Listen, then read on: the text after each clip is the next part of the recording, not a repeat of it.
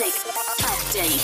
Während gefühlt gerade alle Festivals auf 2021 verschoben werden, gibt es doch tatsächlich eine Ausnahme. Das Exit Festival in Serbien. Das hat gerade bekannt gegeben, dass die 20. Geburtstagsedition vom 13. bis 16. August stattfindet. Eigentlich sollte das Exit dieses Jahr abgesagt werden, aber dann hat sich die Premierministerin von Serbien eingeschaltet und versichert, dass die Corona-Lage bis August unter Kontrolle ist.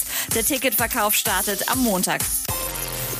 Die Schlagzeilen über das Ultra Music Festival in Miami sind nicht ganz so positiv. Das Festival ist auf 2021 verschoben, das wussten wir.